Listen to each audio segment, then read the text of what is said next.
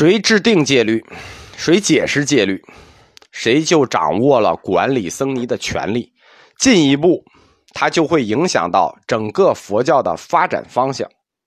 所以，历来高僧，如果他内心要抱着改革佛教的宏愿，那这个宏愿就不是一般的宏愿了，这比太虚大师的那个宏愿还要大。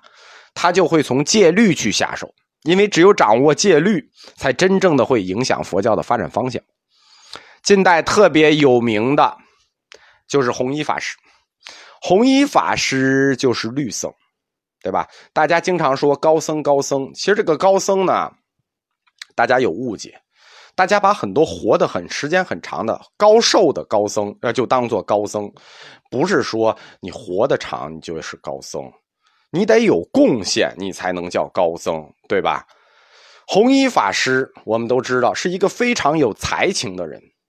如此有才情的人，在历史上都是归于禅宗的啊，追求性灵啊，追求解放啊，对吧？或者说，非常有才情的人，即使不归于禅宗，也是要归于净土的。为什么？有慈悲情怀啊。但是，如此才情，却选择了在佛教里头最枯燥的。最没人学的律宗，专攻四分律。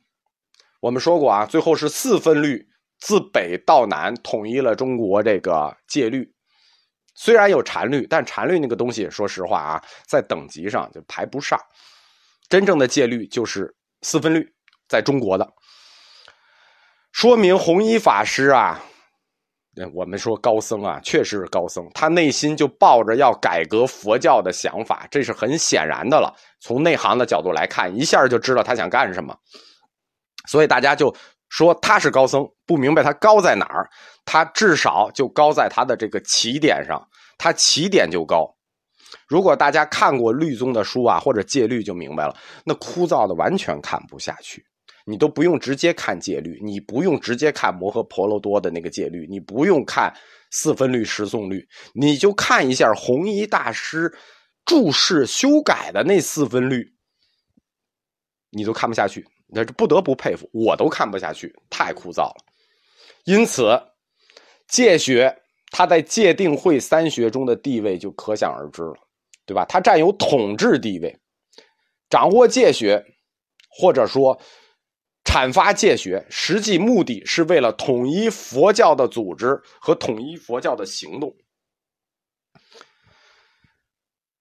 出家的这些，我们称出家的这些比丘，根据戒律，戒律，他们是要专门受戒的，才能叫出出家人。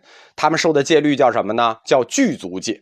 就是这个人真正成为一个和尚，真正是标志性的出家人，叫受了具足戒。具足戒是一种很高等级的戒，不是你上来就能受的。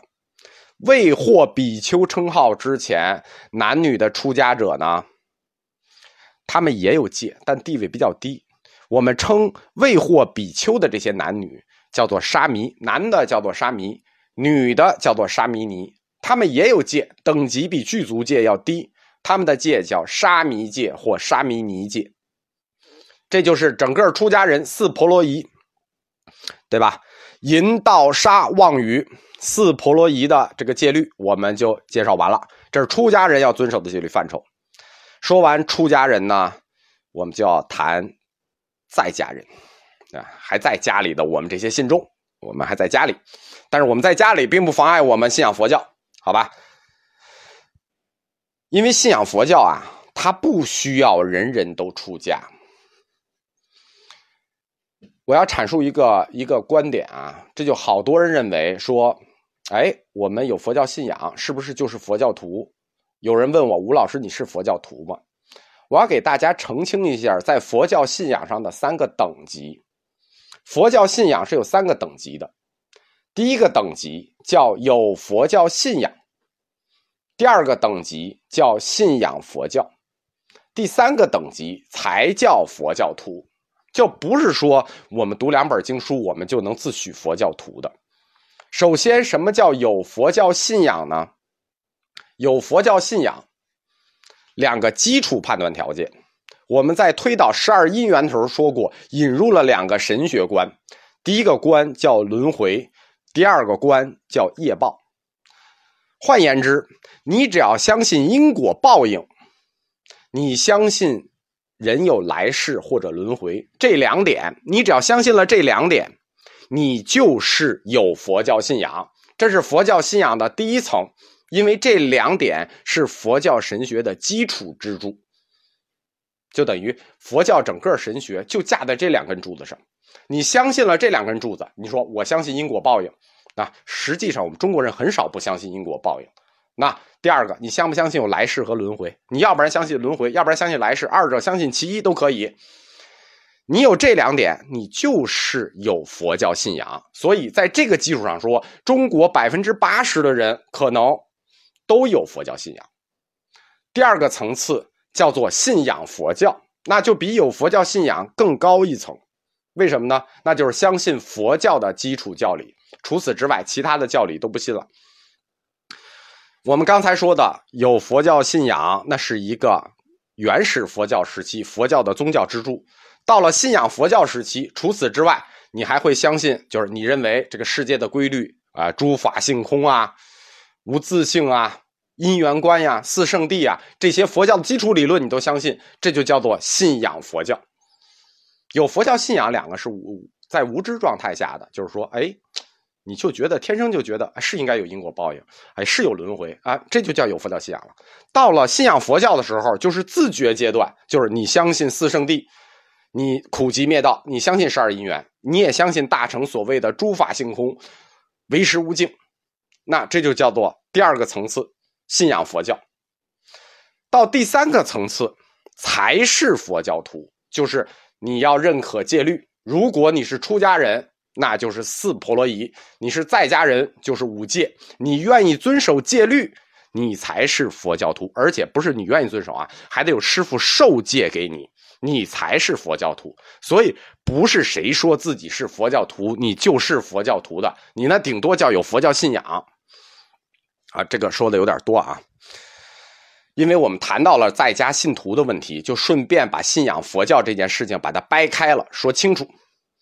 信仰佛教不需要人人都去出家，而且关于人人出家这个事情，在佛陀时代，佛陀本人他就反对，佛陀就反对大家都出家，大家都出家，那这个世界怎么办啊？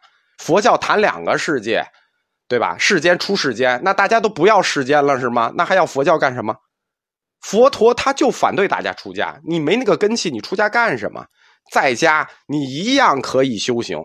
实际上，大乘运动就是在家修行的居士推动并且兴起的。那菩萨这个观就是在家居士推动的。佛教的在家信徒，哎，也是要受戒的啊，也是受戒的，不是说你有你自自己在家发心了。男性的叫优婆塞，他的意思就是轻信士。女女性的在家信徒叫优婆夷。呃，意思就是轻信女，的的这个我们一般就叫这个轻信士、轻信女，呃，很少有人叫什么优婆塞、优婆夷，那个名字也不太好听。在家的信徒，就我们在家这些信徒啊，所受的戒比出家人还多一戒。出家人是四戒，我们在家人要受五戒。为什么要多一戒呢？出家人四婆罗夷里头没有饮酒这个事情。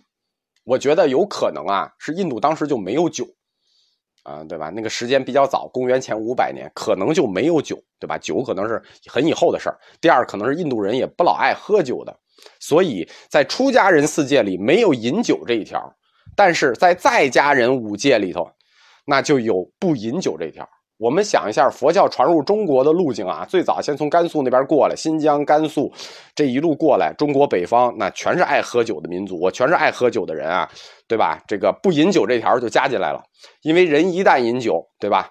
你很可能你饮完酒，你把剩下的四戒你就都破了，对吧？这第五戒神志不清楚的情况下，你可能把那几戒都破了。因此，在家人的五戒是什么呢？不杀不盗不淫不妄语不饮酒，就是说杀盗淫妄语饮酒，这是在家人五戒。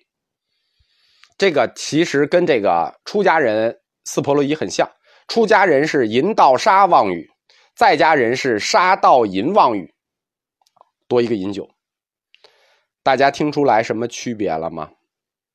我再说一遍啊，出家人四婆罗夷的顺序是淫盗杀妄语，在家人的五戒顺序是杀盗淫妄语，听懂了吧？顺序不一样了，淫和杀的顺序在戒律里的地位不一样了，为什么呢？